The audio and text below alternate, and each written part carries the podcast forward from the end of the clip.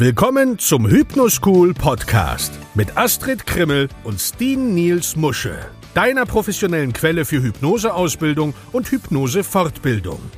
Hier sind deine Gastgeber Astrid Krimmel und Steen Niels Musche.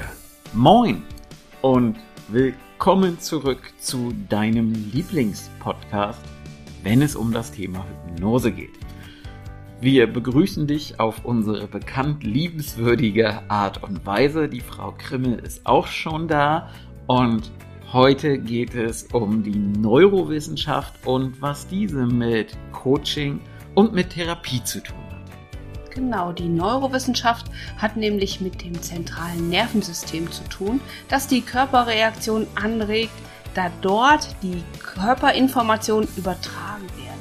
Und als Coach oder Therapeut ist es deine Aufgabe, Veränderungen bei deinem Klienten zu fördern. Mhm. Veränderungen wie zum Beispiel beim Denken. Überzeugungen und Einstellungen regulieren immer die Funktionsweise des Geistes. Genau, es geht aber natürlich auch um Emotionen, um eine, die, die achtsamer und belastbarer zu sein. Das bringt nämlich effektive Veränderungen mit sich und eine Veränderung des Verhaltens. Neue, gesunde Gewohnheiten führen nämlich zu einer Anpassung und mit der Zeit zu einer deutlichen Verbesserung. Genau, die Coaching-Therapie baut die notwendigen mentalen Fähigkeiten auf, wie zum Beispiel Resilienz, um eine dauerhafte Veränderung zu unterstützen. Achtsamkeit, die die Aufwärtsmobilität des Erfolgs unterstützt. Selbsterkenntnis hilft dir zu erkennen, wie groß dein Potenzial ist. Und die Motivation hält dich am Ziel oder hält dich bei der Erreichung deines Ziels. Genau, Resilienz bedeutet sich der Veränderungen bewusst sein, die in deinem neuen Umfeld passieren. Optimismus hilft spekulative Hoffnungen auf eine gute Entwicklung in Richtung Lösung des Problems zu haben. Genau, kritisches Denken hilft dabei, in verschiedenen Phasen eine wichtige Entscheidung zu treffen. Und Stressmanagement hilft dir, mit den Herausforderungen des Lebens umzugehen. Gesundheitscoaching entwickelt sich immer mehr zu einer wirkungsvollen Maßnahme, um Menschen dabei zu helfen, nachhaltige Veränderungen einzuleiten und aufrechtzuerhalten. Wie können die Neurowissenschaften das Coaching und die Therapie noch besser unterstützen? Eric Kendler erhielt im Jahr 2000 den Nobelpreis für Physiologie in der Medizin für seine Forschung zur Gedächtnisspeicherung in Neuronen.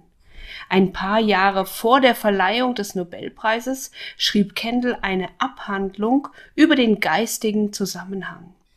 Darin erklärte er, wie die Neurowissenschaften eine neue Sichtweise auf, ge auf, auf geistige Gesundheit, Wohlbefinden und Fitness ermöglichen können.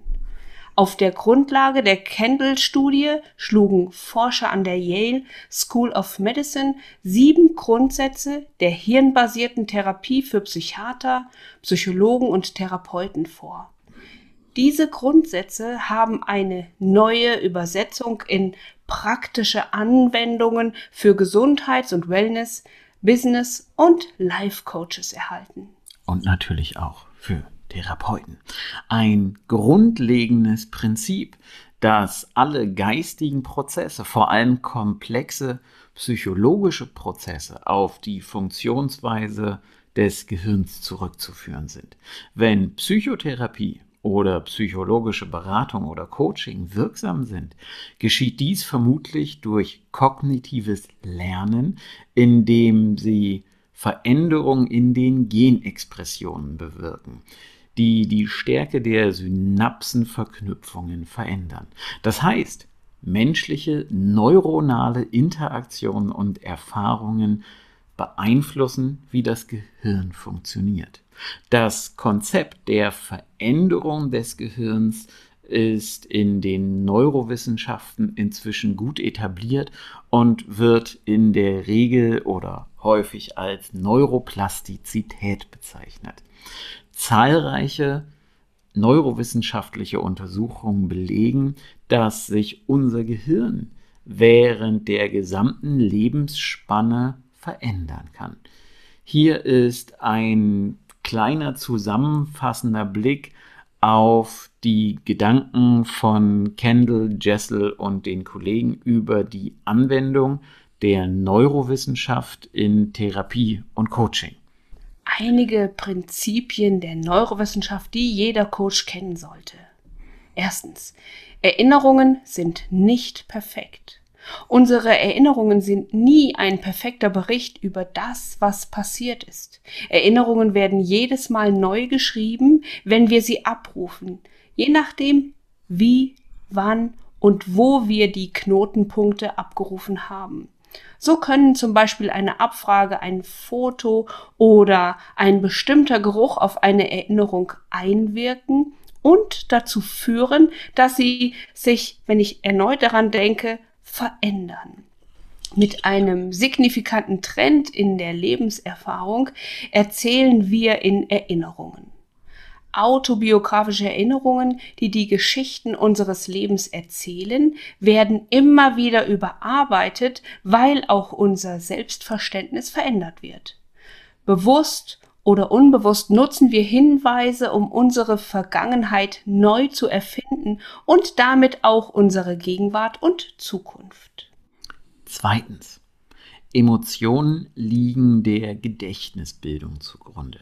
Erinnerungen und Emotionen sind durch neuronale Prozesse miteinander verbunden. Die Amygdala, die bei emotionaler Erregung eine wichtige Rolle spielt, vermittelt Neurotransmitter, die für die Gedächtniskonsolidierung wichtig sind. Emotionale Erregung kann die Amygdala aktivieren, die wiederum die Speicherung von Erinnerungen moduliert. Beziehungen sind die Grundlage für lebenswichtiges Wachstum. Beziehungen in der Kindheit und im Erwachsenenalter haben die Kraft, positive Veränderungen herbeizuführen. Manchmal braucht es auch nur die Liebe, Fürsorge oder Aufmerksamkeit einer einzigen Person, um einer anderen zu helfen, sich zum Besseren zu verändern. Die therapeutische Beziehung kann Klienten helfen, neuronale Systeme zu verändern und die emotionale Re Regulation zu verbessern. Natur und natürlicher Gewinn. Die genetische Prägung und die Interaktion mit der Umwelt im Gehirn formen unseren Verstand und unser komplettes Auftreten. Eine Therapie oder ein Coaching kann als strategisches und zielgerichtetes Werkzeug der Umwelt betrachtet werden, um Veränderungen zu erleichtern und vielleicht auch die Effizienz der Gestaltung der neuronalen Bahnen zu erhöhen. Erlebnisse verändern das ZNS, also das zentrale Nervensystem. Die Bereiche unseres Gehirns, die mit Emotionen und Erinnerungen zu tun haben, wie zum Beispiel der präfrontale Kortex des Gehirns, die Amygdala und der Hippocampus, sind nicht fest verdrahtet. Nein, sie sind plastisch, sie sind veränderbar. Die Forschung legt nahe, dass jeder von uns Gefühle aus einer Vielzahl von Quellen konstruiert, aus unserem physiologischen Zustand, aus unseren Reaktionen auf die Umwelt, aus Erfahrungen und Lernen sowie aus unserer Kultur und auch aus der Erziehung. Vorstellen und Tun sind die gleichen Funktionen im Gehirn. Mentale, geistige Vorstellung, also das Denken in Bildern und Visualisierungen wirken nicht nur in denselben Gehirnregionen wie das tatsächliche Verhalten, wenn man etwas tut, sondern können auch das Erlernen einer neuen Fähigkeit beschleunigen. Sich eine ganz andere Lebensweise vorzustellen, kann ebenso erfolgreich Veränderungen hervorrufen wie die neue Lebensweise tatsächlich zu machen, also wie die Erfahrungen, die damit zusammenhängen. Wir wissen nicht immer, wie oder was unser Gehirn denkt. Unbewusste Prozesse haben einen großen Einfluss auf unser Denken, Handeln und Fühlen. Das Gehirn kann nonverbale und unbewusste Informationen bearbeiten und unbewusst verarbeitete Informationen können dennoch therapeutische und andere Beziehungen natürlich auch beeinflussen. Es ist möglich, auf unbewusste Wahrnehmungen zu reagieren, ohne die Reaktion bewusst zu verstehen. Richtig.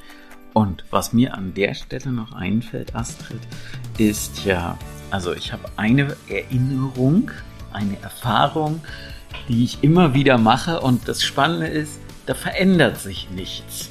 Denn ich habe die Erfahrung gemacht, immer wenn ich sage, sag Tschüss Astrid, sagst du Tschüss Astrid und dann ist der Podcast vorbei. Und ich frage mich, ob die Erinnerung heute genauso sein wird, also die Erfahrung aus der Erinnerung, so wie ich das in den letzten Folgen, in, in, keine Ahnung, wie viel, wie vielte Folge das hier ist, gemacht habe. Also, wenn ich jetzt sage, sag Tschüss Astrid. Tschüss Astrid. Ist der Podcast vorbei. Das war der Hypnoschool Podcast. Baue das Selbstvertrauen auf, das du brauchst, um erfolgreich mit Hypnose zu arbeiten. Lerne jetzt Hypnose und Hypnosetherapie auf www.hypnoschool.de.